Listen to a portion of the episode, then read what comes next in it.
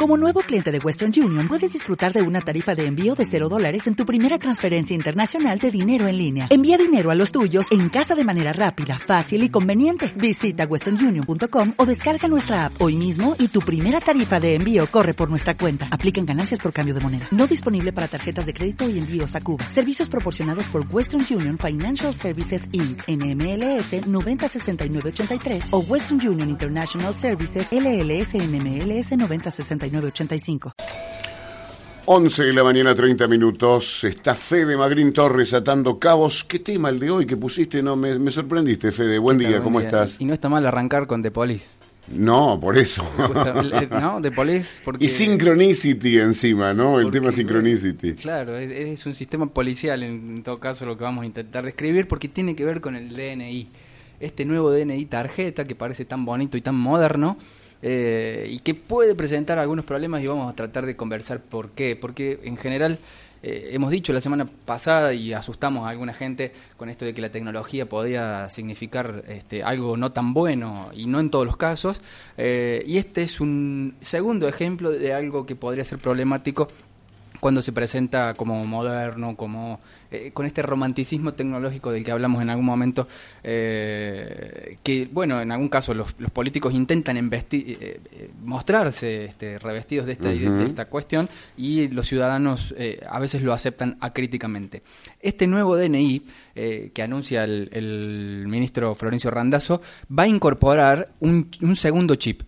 actualmente los DNI tarjeta tienen un pequeño chip que eh, recopila allí la información personal de, de, cada uno de los titulares. Ahora, eh, este nuevo DNI, que es el que comenzó a emitirse ya, eh, que se comenzará a emitir en, este año, eh, tiene además de los datos personales, los datos biométricos, ya vamos a hablar de esto para explicarlo un poquito más, pero va a incorporar también la historia clínica, los datos del ANSES y eventualmente la tarjeta SUBE. Todo en el mismo DNI, en un segundo chip, adentro del DNI, que es una tarjetita y que según el ministro va a permitir interactuar, así le llama, contra distintos servicios públicos. O sea que dentro de la, de la identificación, o sea, de, esta cédula, porque en realidad sería eso, hay un chip. Exacto, ya lo hay, va a haber un segundo chip que incorpora toda esta información, es decir, eh, tu información personal, tus datos médicos, es la historia clínica, tus datos este, de,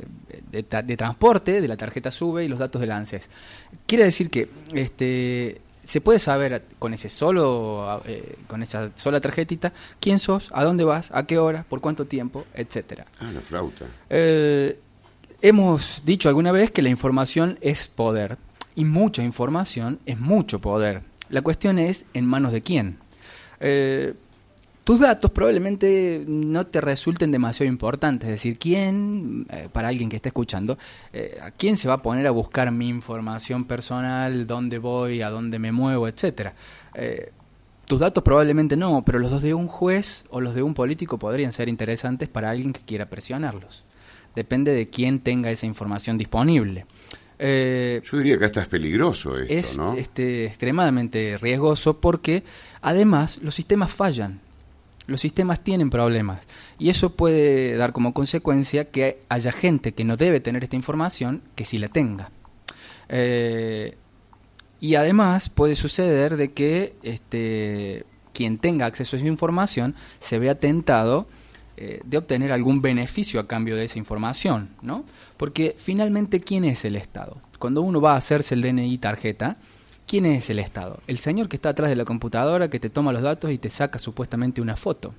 Sí. Bueno, eh, en ese momento el Estado es esa persona, digamos, y esa persona tiene acceso a esa y a toda la información. Digo, eh, podría cometer un error o intencionalmente poner a disposición de, de otra persona eh, justamente toda la información de la que dispone o una parte que pudiera ser utilizada para fines no tan santos, ¿no?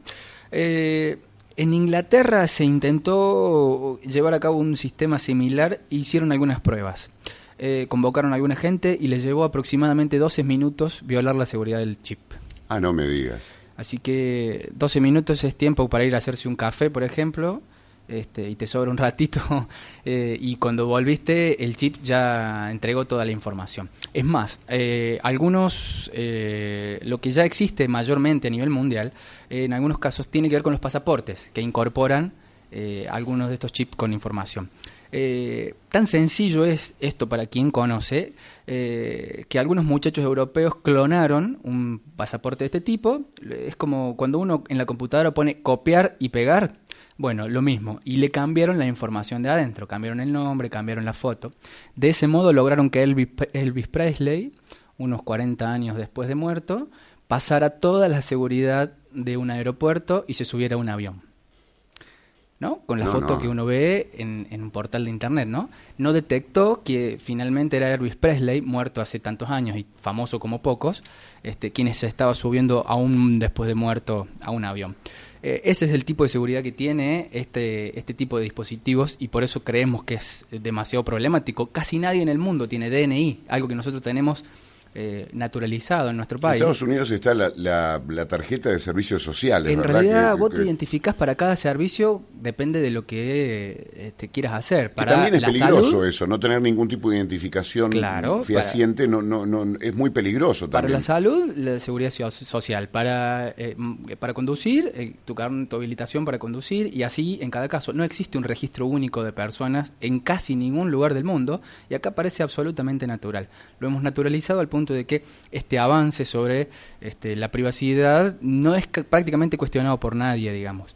Eh, digo, ya tenemos DNI, que es un problema, ahora vamos a tener el DNI más invasivo del planeta probablemente, y así lo han dicho muchísimos funcionarios este, y especialistas en el tema. Eh, ya volvemos un segundo sobre esto. Quiero hablar sobre identificación biométrica, que es el punto clave de toda esta cuestión.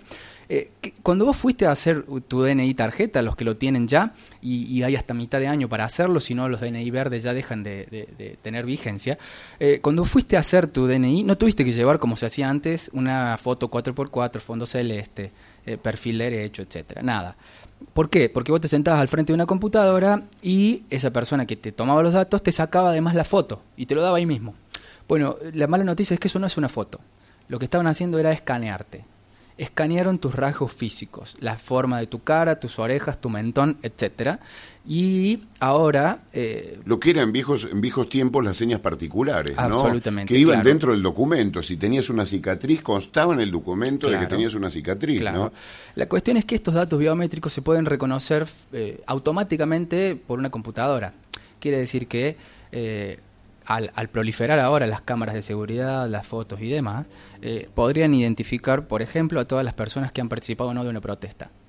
O que han estado o no en un lugar, a qué hora y con quiénes. Tremendo. Bien. Solo con la forma de la cara. Es decir, que la única forma de ir a una protesta y que no te, que no te identifiquen es con una bolsa en la cabeza, digamos. Claro. Porque es la, manera de, evitar que el registro te, te, reconozca. Eh, un ejemplo de que esta información, digo, decir, bueno, el gobierno no va a usar esto eh, para, para, para, fines malos, pongámoslo así, hablando eh, mal y pronto, ¿no? Eh, pero en la última elección, hace dos años, quienes fueron a votar se dieron con que en el padrón electoral estaba tu foto, que es la misma foto del DNI esa información estaba a disposición de la, de la Junta Electoral y decidió, sin consultarle a nadie, de que toda la foto ya que estaba la pongamos en el padrón.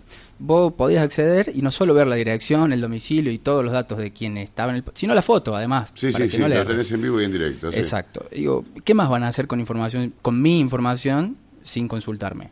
Digo, decidieron ellos y ellos lo pusieron en, en, el padrón. Bien, fantástico. Ahora, ¿qué más están haciendo que yo no sé con la información que me pertenece, que no es de ellos? ¿No? que no es del Estado, es, propia, digamos. La, la, última constitución del 94 este, establece la propiedad sobre los datos personales, incluso el habeas data que los protege. Em, eso podría ser un problema este, muy grave, digamos, ¿para qué quieren usar? Ahora, pensemos que este gobierno es bueno. Vamos a plantearlo en estos términos que son re simples y básicos, pero que nos va a permitir pensar un poco en esto. Supongamos que este gobierno es bueno y que podemos estar seguros todos eh, de que no va a hacer nada malo con estos datos. Ahora, ¿qué podemos decir del gobierno que viene? Nada, no sabemos quién viene. No, y no sabemos. qué va a hacer con esta información. que es información eh, que, que, la dictadura buscaba, por ejemplo, en la tortura, con quién te juntás, a qué hora, en dónde, a dónde va, con cuánto, cuánto tiempo y para qué. Eh, puede ser verdaderamente muy problemático. Eh, a ver, este, mm, este gobierno puede ser que, no tenga mala intención, pero no podemos garantizar de que el gobierno que viene no vaya a usar estos datos para fines que no han sido previstos hoy. y probablemente jueces incómodos, políticos incómodos, eh, sean vigilados de manera muy particular y probablemente ellos no hagan nada malo, pero no sabemos si un familiar, si un amigo, si un conocido o alguien sí eh, pueda tener algo con lo cual presionar a algunos de estos funcionarios. O cualquiera que tenga acceso a tu vida a través de ese chip, claro, ¿no? que puede eh, ser en realidad un altísimo funcionario o el señor del o el empleado, claro, claro. el señor Que, que tiene la clave, que le da acceso porque necesita trabajar con eso todos los días en cada uno de los pueblos, en cada una de las ciudades de nuestro país. Ahora, todos estaríamos enojados, indignados probablemente si decidiera el gobierno unilateralmente grabar todas las conversaciones telefónicas, todas y absolutamente todas registrarlas diríamos que no, que es una invasión. Bueno, esto es exactamente igual, porque ni siquiera uno cerrando la boca puede evitarlo. El sistema te reconoce automáticamente. El sistema te reconoce solo por, tus, por tu forma física, digamos, por tus datos. Y si no, tiene la información de dónde te mueves, a qué hora, en qué colectivo, en qué línea, y si alguna vez te salís del recorrido, este, te podrán saber. Digo, esto es información que está en algún lugar, porque se, se, se difundió de que, por ejemplo, si vos perdías tu tarjeta SUBE, no perdías la plata, simplemente vos ibas, hacías una nueva tarjeta y el sistema trasladaba inmediatamente esa información con tu saldo anterior y demás a la nueva tarjeta. Quiere decir que eso está en algún lado, en algún servidor, y remotamente, sin siquiera ir a un lugar a donde pasarla por, por una ranura, remotamente trasladan esa información a, bueno, ¿a dónde más pueden mandarla, por ejemplo? Quiero decir, eso está en algún lugar y alguien tiene acceso, y eso es problemático. Eh, Digo, si todos, si guardaran las conversaciones nos opondríamos y acá mm, no tenemos cómo escaparnos de esto y nadie se está oponiendo. Todo depende, en todo caso, de la voluntad de quien tenga esa información, eh, pagando o no, legal o ilegalmente, eh, ganando elecciones o tomando el Estado por la forma en la que fuera. Y, voy más allá, hay una serie en los Estados Unidos, una serie de televisión que se llama Person of Interest. Ah, esa no la vi, pero... Eh, es fantástica, ¿no? Y yo la veo ahí, veo esto que estás contando, que puede ser, es de Christopher Nolan, ¿no? la, producción de, esta serie, y habla de que una persona inventa una, una computadora súper inteligente, casi una inteligencia artificial, que previene delitos. Eh, esto puede llegar a pasar. Y sale un número, que es el número de seguridad social de esa persona. Ellos lo que no saben si es víctima o perpetrador, pero es una máquina que eh, se anticipa a lo que puede llegar a pasar y tiene todas las identidades, todas las cámaras de seguridad que asocia las identidades con lo físico, eh, con lo que estás contando vos, ¿no? Este, eh, este escáner que te hacen, bueno, aparece en esta máquina. ¿Esto pasará en algún momento acá en la Argentina Yo lo que traía justamente para comentarte es eh, una película que se asemeja a esto y que es del año 97. Lo que vos me decís es bastante más actual, incorpora la tecnología que se ha desarrollado entre aquel entonces y hoy. Eh, la película se llama Gataka. Sí. Eh, y es fantástica. Ethan Hawke y mm, esta chica tan Ethan bonita. y Uma Thurman. Uma Thurman, con Jude Law. Eh, la cuestión es, eh, una vez más, la distopía, digamos, lo contrario a la utopía, y una película que plantea, dirigida por Andrew Nichol, eh, una sociedad hipervigilada, una sociedad total, al modo de un manicomio, digamos, pero que abarca la sociedad completa, ¿no? Uno no tiene un movimiento independiente casi en nada. Y donde cada persona es tratada según su aptitud genética. Cuando uno nace, le sacan una gotita de sangre y ahí determinan qué calidad de persona es uno en función de lo que la genética dice. si uno tiene algún problema en algún lado, ya salta ahí. Resulta que el protagonista de esta película tiene un pequeño problema en el corazón, por lo que pasa a ser, en estos términos, un no apto. Están los aptos y los no aptos.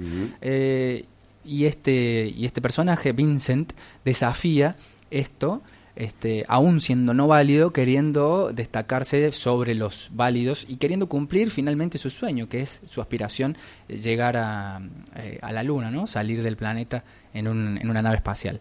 Eh, ¿Qué es lo que hace este personaje? Pacta con, un, con una persona que, que por su aptitud genética estaba impecable, un campeón de natación, que ha tenido un accidente pero que no consta en ningún lado. Entonces se hace pasar por él y usurpa esa identidad de un modo asombroso, porque bueno, eh, como bien dijimos, esta seguridad puede ser violada eh, para lo bueno y para lo malo. Eh, entonces él va sistemáticamente violando esta información, violando estos sistemas de seguridad y haciéndose pasar por este campeón de natación en un ámbito como el de, este, como si fuese la NASA, que va a enviar astronautas al, espacio. Eh, y demuestra finalmente la invasión, digamos, las posibilidades de discriminación que este tipo de tecnologías pueden traer, eh, pero también demuestra que somos humanos y no perfectos, ¿no? Este, no deberíamos olvidar justamente eso, eh, nuestro carácter de humanos, de personas que nos podemos superar y que, bueno, este tipo de tecnologías probablemente no sean algo que debamos destacar como, como bueno eh, o como positivo, porque bueno, no, necesariamente quien esté accediendo a esto eh, declara sus fines, este, o aunque los declare hoy, no sabemos qué puede pasar mañana, ¿no? Excelente, Fede, como siempre, ¿eh? excelente. ¿Cómo nos haces reflexionar? Este, ¿cómo, ¿Cómo me haces pensar ¿no? con esto del DNI? ¿Y qué hacemos con el DNI? Tenemos un problema grande. Bueno, va a haber que oponerse, de algún modo va a haber que oponerse. Yo tengo el verde todavía, tengo que cambiarlo. Está muy bien, yo resistí todo lo que pude, pero ya tuve que cambiarlo. La cuestión es, este, bueno, digamos, ¿cómo hacemos para resistir? Eh, para los que tengan el pasaporte, la solución es muy sencilla, digamos, un martillazo. Sí. Un martillazo al chip y lo anula. Eh, porque eh, finalmente la libretita sigue sirviendo, pero en el caso de estos otros sistemas no lo podés, este, no lo podés evitar, porque si vos querés viajar por colectivo, tenés que tenerlo asociado a tu identidad. ¿Qué hacen algunos, eh, algunos usuarios del SUBE en Buenos Aires? Intercambian tarjetas para evitar que el Estado pueda seguir tus movimientos. Usas un mes la tuya, el otro mes la de un compañero, mareas al sistema, digamos. Acá no podés porque es tu DNI. Y, acá no podés porque es más chiquito todo, ¿no? Y, yo, me, yo tengo un, seguidor en Google, tengo un seguidor en Google Maps que me sigue donde voy. Es decir, llevo mi teléfono y, vos vas al buscador en, en, mi sesión de Google Maps y hago siempre un recorrido. Y vos vas a ver que todos los días es el mismo recorrido, ¿no? Esto si yo lo hago, lo puede hacer el gobierno también, o cualquiera, digamos, que tenga acceso. Vos podés no llevar tu teléfono celular, pero no podés no tener tu DNI. No, tampoco, claro, tal cual. Gracias, Fede. Nos vemos la semana que viene. Se viene Aventura Semanal en un ratito nada más. un ratito de 12 ¿eh? a 2, los esperamos, vamos a hablar de agrotóxicos, agroquímicos, algo que también nos preocupa. Ah, qué temazo también, por Dios. Gracias, Fede, hasta el sábado que viene.